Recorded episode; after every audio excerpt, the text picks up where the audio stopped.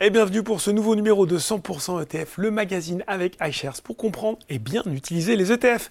Et j'ai le plaisir de retrouver aujourd'hui sur le plateau Ivana Davo, directrice vente iShares France chez BlackRock. Bien sûr, bonjour Ivana. Bonjour Laurent. Alors, on le sait, en 2023, 100% ETF se décline en trois thématiques. L'investissement pour les experts, pour les jeunes, pour les femmes. Et dans ce nouveau numéro de 100% ETF spécial femmes, on avait envie de poser la question et d'y répondre, bien sûr, sur les possibilités d'investir de façon durable. On va bien sûr euh, expliquer ce que ça veut dire concrètement. Ce qui est sûr, c'est que le sujet parle beaucoup aux femmes qui investissent, Ivana. Alors oui, euh, pour les femmes, mais je dirais de manière plus générale, c'est devenu une priorité euh, aujourd'hui pour nous tous. C'est répandu, hein, oui. mais effectivement, c'est vrai qu'il y a un certain nombre de statistiques qui démontrent que les femmes se sentent plus concernés par, rapport à la, par rapport à la durabilité. Tout d'abord, dans leur euh, consommation euh, quotidienne, comme le met en avant une récente euh, étude de mhm. l'OCDE, les femmes ont tendance à consommer de manière plus durable en se souciant davantage des problématiques écologiques, sanitaires et également environnementales. Mais je dirais que ce n'est pas seulement dans leur vie euh, au quotidien, c'est également vis-à-vis euh, de l'investissement. Et c'est vrai que chez BlackRock, on fait euh, un certain nombre d'études sur le comportement des mmh. investisseurs. Et notamment dans notre récente étude People and Money, on a constaté que les femmes françaises avaient une large préférence pour les investissements durables par rapport à leurs homologues masculins. D'accord. Et euh, au-delà de BlackRock, il y a également des, études euh, très sérieuses qui ont été faites. Et, l'AMF a également euh, remarqué que les femmes, même si en moyenne elles sont moins investies que les hommes, on, le sait, on l'a, on l'a régulièrement dit dans cette émission, elles représentent plus de la moitié en termes de souscripteurs sur les investissements durables sur ces deux dernières années voit qu'effectivement, elles sont directement impliquées et que ça leur parle. Euh, encore faut-il justement savoir de quoi on parle, parce que c'est vrai qu'investissement durable, on l'entend un petit peu à toutes les sauces, mais on ne prend pas forcément, pas souvent, le temps de l'expliquer. Oui, c'est vrai que c'est un, un, thème qui, qui, revient régulièrement. Ce que ça veut dire investir durablement, c'est finalement d'analyser, au-delà des critères financiers mmh. traditionnels, comme les perspectives de croissance, les comptes de résultats et les bilans des entreprises, on cherche à intégrer des critères extra-financiers, ces fameux critères ESG mhm. qu'on entend régulièrement, hein, environnementaux, sociaux et, et de gouvernance, afin d'évaluer finalement la prise en compte euh, du développement durable dans la stratégie long terme de, de l'entreprise. Alors si je m'explique concrètement quels sont mhm. ces fameux critères, hein, il en existe des dizaines, voire des centaines, je peux mhm. vous en donner deux, trois exemples pour euh, chacun des piliers. Sur le pilier environnemental, ce qu'on va chercher à analyser, c'est les émissions de CO2 par exemple de l'entreprise, sa politique vis-à-vis -vis euh, des déchets, du recyclage, sa production euh, de papier, euh, tout ce genre de choses qui semblent évidentes. Sur le deuxième pilier, le pilier euh, social, on va vraiment s'intéresser à la gestion des relations humaines. Donc on va regarder euh, comment l'entreprise cherche à employer des personnes en difficulté, des personnes handicapées. On va regarder également la sécurité euh, au, travail, ah important, hein. tout ce qui est formation. Mmh. Ce sont des, choses voilà, autour des relations humaines et sociales qui sont, qui sont très importantes. Et enfin, le dernier pilier de, gouvernance, on mmh. va aller plutôt regarder ce qui se passe au niveau des conseils d'administration. Est-ce de la parité homme-femme, au moins en, termes d'égalité des, salaires. en termes de parité en nombre, c'est pas encore gagné. Ça progresse. Ça progresse. exactement. On va regarder la transparence également des rémunérations. On va regarder la lutte euh, contre la corruption. Donc, euh, donc voilà. Ce qu'il faut savoir, c'est que, euh, comme vous le disiez très justement, l'investissement durable, c'est un sujet d'actualité depuis quelques, quelques années maintenant. Et finalement, l'offre, elle s'est énormément mm. étoffé afin justement de répondre aux convictions et aux besoins de chacun des épargnants. Alors oui, l'offre, elle s'est étoffée, mais vous l'avez dit très justement, des dizaines, des centaines de critères, parfois techniques, voire ultra techniques, des approches différentes. Et c'est là que même quand on est investisseur particulier, même quand on veut donner du sens à ses placements, c'est facile de s'y paumer. Et ce qui a, à défaut d'une euh, formule magique, quelques, quelques trucs, une petite méthode pour s'y retrouver un peu plus simplement Alors, il n'y a pas de formule magique. C'est vrai que c'est un sujet qui est de plus en plus complexe, mais je pense que si on essaye de, schématiser et, euh, et, de donner quelques clés de lecture, mhm. on peut répartir les stratégies d'investissement durable en euh, trois, trois catégories. La première catégorie, je dirais tout simplement, c'est d'éviter les, euh, les, mauvais élèves.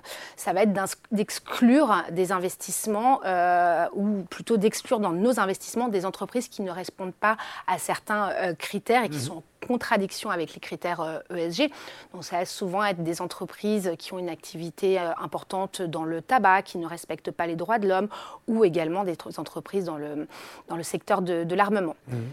La deuxième type de stratégie, c'est pas d'éviter les mauvais élèves, mais c'est d'aller chercher les meilleurs. Euh, dans ce cadre-là, on va plutôt se baser sur des notes ESG. Vous savez que des organismes externes notent les, entreprises et on va comparer euh, ces notations euh, plusieurs entreprises du même secteur. Pour voir un petit peu quels sont les meilleurs. Exactement. Et on va justement chercher à investir dans les entreprises qui sont mieux préparées mm. pour, la, pour la transition.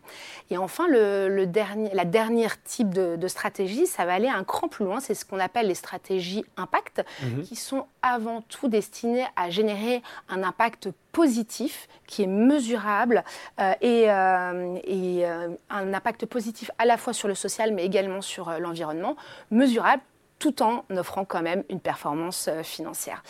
Alors je dirais pour simplifier les choix qui sont parfois quand même complexes les particuliers. Même si vous l'avez très bien expliqué, on se dit quand même qu'il y a un petit peu de boulot.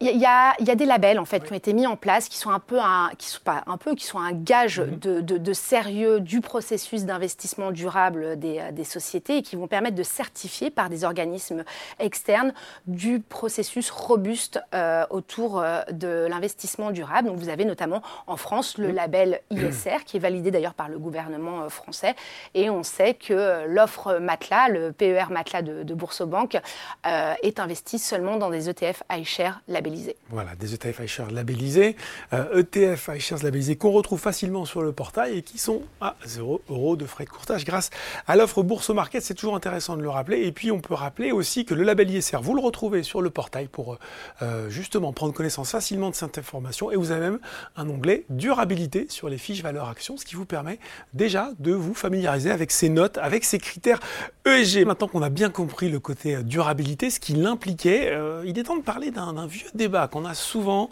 peut-être un petit peu moins actuellement, encore que celui de euh, l'investissement durable et de son effet sur la performance. En se disant, voilà, c'est bien beau, on a mis la durabilité, mais maintenant, eh bien voilà, le rendement de mes fonds, il est un petit peu moins bon. Est-ce que c'est est -ce c'est vrai? Est-ce que c'est une idée reçue? Alors, c'est tout à fait vrai. Et effectivement, actuellement, dans la période d'instabilité et de volatilité qu'on connaît, ce débat revient. Mhm. Alors, même si effectivement, on n'a pas de, de boule de cristal, en tout cas, on peut supposer qu'avec une meilleure gestion des critères ESG, une entreprise puisse être plus profitable, plus compétitive sur euh, le long terme.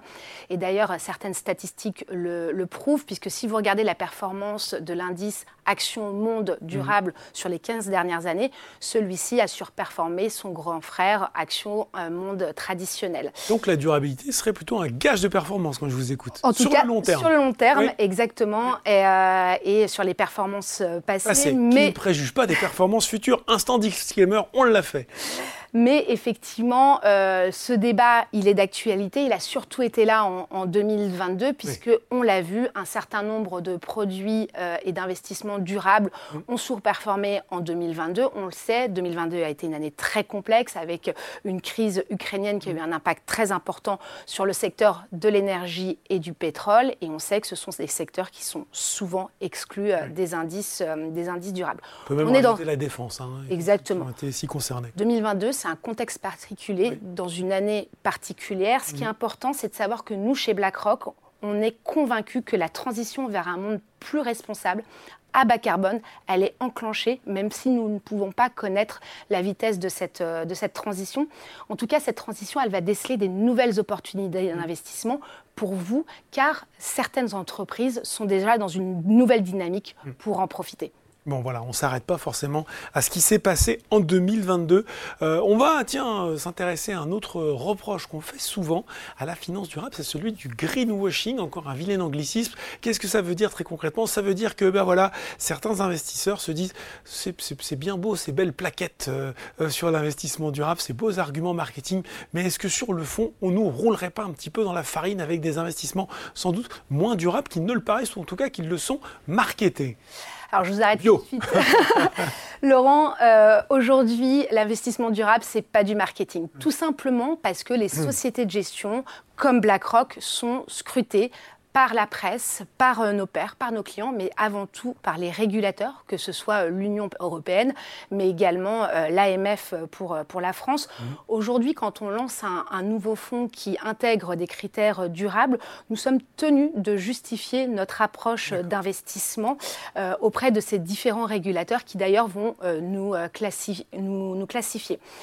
Et puis je vous parlais il y a un instant euh, du label ISR. Hein, finalement, ça va encore un cran plus loin. Et d'ailleurs, chez BlackRock, c'est nous qui prenons la décision de nous faire auditer par un, euh, par un label externe qui mmh. va justement justifier de la robustesse de, de notre processus d'investissement euh, durable. Aujourd'hui, chez BlackRock, c'est plus de 30 fonds et ETF qui ont le label ISR, notamment dans le PER Matelas. Mais je dirais avant tout, ce qui est important, c'est que chaque personne trouve l'investissement qui lui convient, qui convienne à ses convictions et euh, à ses valeurs. Et pour ça, rien ne vaut que l'information. Allez regarder euh, les documents marketing, mais surtout ce qui compose euh, l'investissement dans lequel vous souhaitez souscrire. Voilà, des informations qu'on retrouve notamment sur le site Boursorama et que je vous incite à retrouver. et on parlait effectivement d'un placement de long terme avec, en ce qui concerne la gestion pilotée des ETF iShares label ISR, eh bien c'est le Perrin Matelas là aussi que vous pourrez retrouver sur le site Boursorama et sur le site Boursobank. Merci Vanna pour ces explications. Merci Laurent. 100% ETF, c'est fini pour aujourd'hui, mais on se retrouve très bientôt pour un nouveau numéro.